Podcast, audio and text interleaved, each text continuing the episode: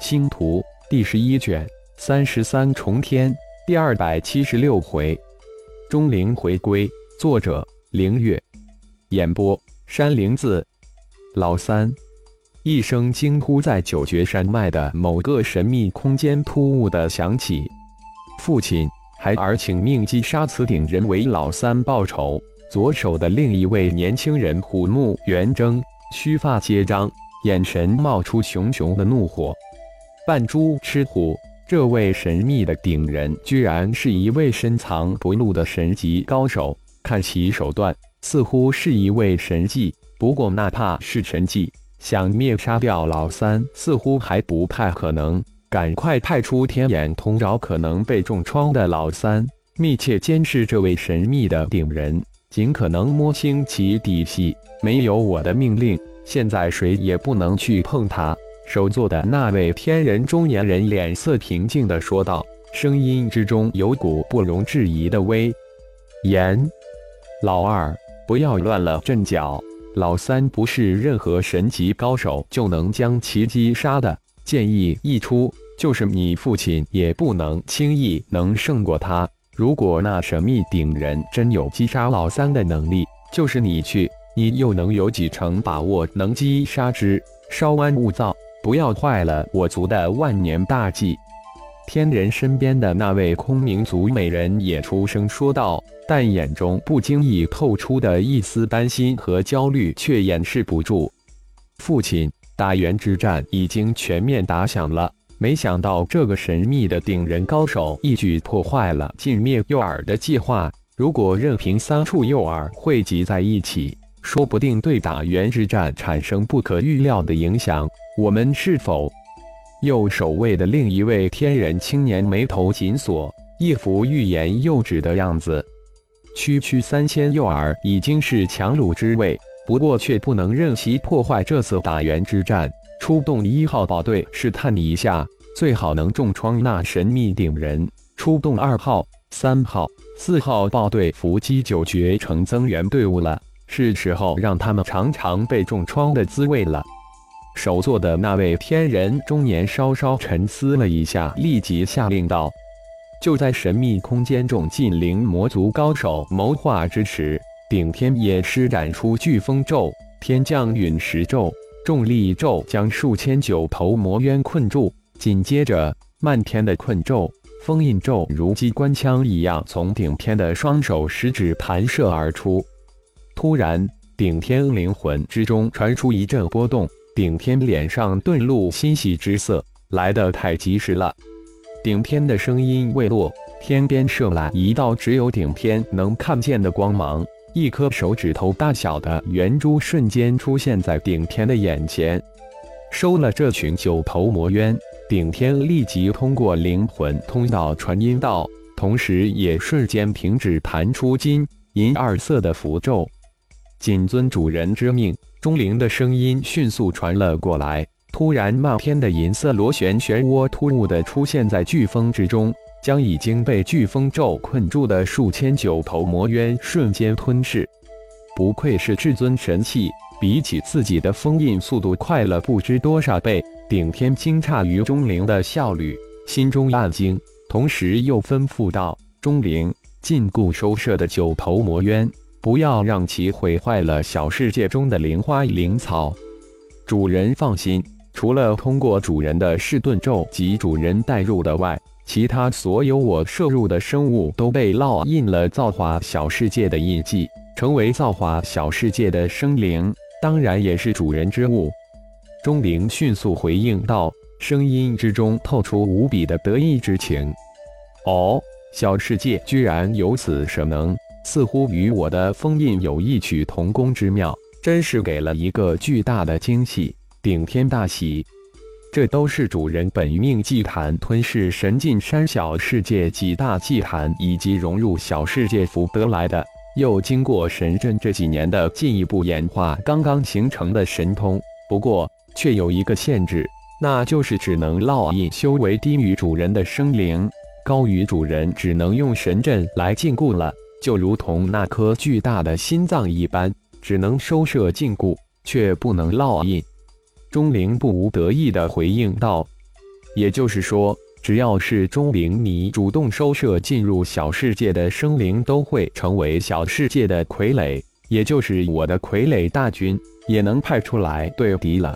顶天以自己的理解再次确认道：“如果真的是这样，这小世界已经不是单纯的一方世界了，而成为了一件强大无匹的杀器了。”没错。只要不是通过主人外送的噬盾咒进入小世界的生灵，都会成为小世界的傀儡灵君，都会烙上小世界的印记。当然，只要主人愿意，也可以解除这种印记。主人造化小世界，经过我这一年多全力吞噬蛮荒之气及收摄大量的蛮荒灵花灵草，以及主人化身送入巨量的原石原晶，几乎是爆发性演化。面积已经达到了五千万平方公里，各种七阶以下蛮荒凶兽达到了数千万之多，几乎变成了蛮荒小世界了。钟灵几乎是献宝似的，那玉态之中骄傲之色溢于言表。收摄完数千九级九头魔渊后，顶天瞬间将钟子清收入灵魂空间之中。钟子清刚一收入灵魂空间。千万幽灵花丝瞬间缠绕而来，只是几期之后，顶天感应到数百个灰色符咒在幽灵花瓣上形成，无数的符咒手印咒语涌现，瞬间顶天就掌握了这一年多经过神阵演化形成的符咒。没有急速赶往突围大军，顶天驾驭九遁光就这么凌空而飞，而自身则陷入感悟数百符咒之中。脸上慢慢露出无比欣喜之色，在钟灵到达的那一瞬间，跟随突围大军的龙飞灵魂之中噬遁神通也是一颤，龙飞瞬间就感应到一个小世界的存在，同时心中念头一闪，父亲的至尊神器回来了，父亲的血麒麟化身也来了。龙飞那里知道。钟灵根本就是不想慢腾腾跟着金鼎城顶盟大军故离队自行急速而来，而血麒麟化身此时也才刚刚到达通城。不过魔灵化身则带着熊天、熊迪、焦勇、熊帝、毒哈、白如玉以及一百龙战队刚刚到达与九绝城传送阵连接的最近大城。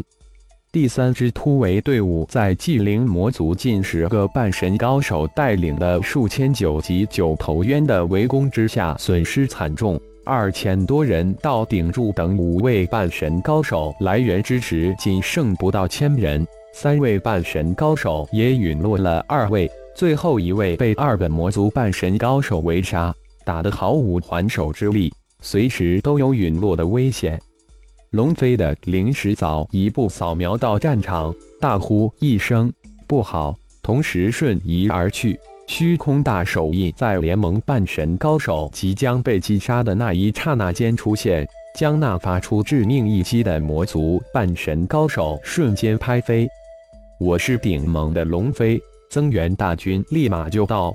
蛮荒兄弟们，坚持住，胜利一定属于我们！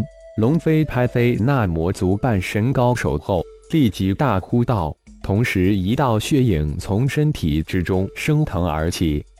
在坐困兽之斗的近千蛮荒联军见到突然出现的龙飞一掌拍飞一位半神高手，顿时精神大振。看到希望的他们立即战斗力剧增，战斗瞬间进入白炽化状态。顶梁、顶柱、顶通、雷暴。雷鹏五位半神高手再次见识到龙飞瞬移神通，大是震惊，同时也为龙飞的那声疾呼不好而感战事的不妙，拼命催动脚下盾光，急速向前赶去。只是数十息之后，五位半神高手带领二千蛮荒联军冲杀进惨烈无比的战场，岌岌可危的战局瞬间被拉平。二十枚飞剑布下的星光剑阵。虚空大手印，虚空挪移，黄泉幽冥戳，血蛟化身化成的血雾，三十多枚光子轮，龙飞可谓是浑身神通尽出，独斗一位魔族半神高手，神奇般的将魔族半神高手杀得节节败退。现在的龙飞及其血蛟都已经是渡劫中期高手，血蛟化身更是突破在即，二打一稳压半神魔族高手。这一战也是龙飞第一次独斗半神高手，战局瞬间也将他的信心提升到极致，空前膨胀起来。一天坚持至神级神秘高手顶天到来就是胜利。顶通杀到被龙飞救下的半神高手一天身边，沉声说道：“啊，那神秘顶天是神级？当真？”一天大惊：“不错，我们也是在刚刚才知晓的。神秘高手顶天灭杀魔族半神高手，如砍瓜切菜。我顶梁、顶柱带领的第一，雷鹏、雷暴带领第二突围队伍，如果不是顶天及时赶到。”只怕早就被魔族灭杀了。神秘神级高手顶天一人独挡数千九级九头魔渊，我们才能如此快赶到。顶通说到这里也是一脸惊叹。这么说，那位神秘的顶天前段时间根本就没有显露其真正神通，转眼之间，就连刚刚救下我的天外盟修士龙飞也让我大是震惊。你看。他一人就稳压一位魔族半神高手，一身神通让人叹为观止，厉害！一天一脸震惊地说道，眼光时不时扫过龙飞的战场。我们都小瞧了顶天，他不仅是一位神级战士，更是一位神级祭祀。看看我身上的黄金战甲，你就明白了。现在我的战力随着黄金战甲加身猛增了数倍。顶通再次说道。同时故意露出一点破绽，魔族半神高手的巨刀当的一声被黄金战甲硬生生的挡住。你上当了！顶通的长枪如出动灵蛇，瞬间穿透躲过要害的魔族半神高手的左臂，鲜血飞溅，将自己的对手重创于枪下。啊啊！魔族半神高手和一天同时发出惊叫之声，不过。一人是惨叫，一人是惊诧。神级祭祀，你们鼎族即将崛起蛮荒，真是鼎人之大幸。一天满脸的震惊和羡慕。不错，应该是鼎盟将崛起蛮荒世界，当然也是鼎人之福。杀过来的鼎柱立即接口道：“大家赶紧往前冲！魔族又有援军到了。”另一边战斗着的龙飞再次大声叫道：“龙飞的声音还未落下，黑压压的一片云突然从天边显现，铺天盖地的向战场压来。奇怪的事情发生了，战场上的魔族突然向二边急撤，快如闪电的脱离战场。龙飞一愣，福临心智，三十枚光子轮划破天际，直向那黑压压的魔族援军射去。轰轰！光子轮刚一伸入黑云，连天的爆炸突然而起。不好！自爆魔渊群，快退！龙飞、顶通等半神高手几乎是同时高叫起来，身形如电般向后急闪。那爆发的黑云化为一道道黑色的闪电，冲进蛮荒联军之中，惊天动地的爆炸接连响起。天空升起千百朵黑色的光团，一时之间血肉横飞。顶通等脱离爆炸区域的半神高手双目尽赤，悲愤莫名。刚刚才脱离险境的近三千蒙族兄弟，一半在魔族的自爆之下陨落，尸骨无存。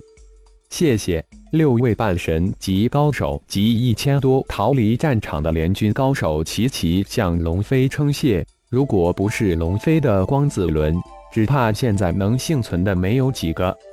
不用谢。那一刻，我也是鬼使神差，没想到魔族居然派出自杀式战队，如此凶残。龙飞也是惊魂未定，这自爆魔族比起自己的光子轮自爆都强大数倍，只怕只有父亲的光子轮才能与之比美。轰轰！惊天的爆炸声突然从另一个相反的方向传来，气浪也随之呼啸而来。大祭司龙飞突然再次大叫起来，那方向正好是父亲所在的方向。啊！顶通等一众半神高手也随之大惊。呵呵，不用紧张。就在龙飞准备瞬移而去之时，一个声音突然传来，随之一道金光从天际射来，跟着我。金光一闪而至，没有丝毫停留，方向一拐，从众人的头顶划过。龙飞身形突然消失，瞬移了出去，再次现身时，已经出现在顶天巨人的左肩之上。这间就是他的无上特权之地。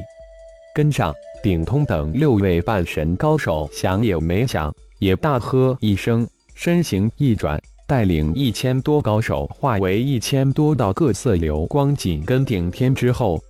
魔族的暴队如黑色的幽灵也方向一转，向着一千多道各色流光直追而去。紧跟其后的，则是围歼第三突围队的魔族半神高手带领的九级九头魔渊群。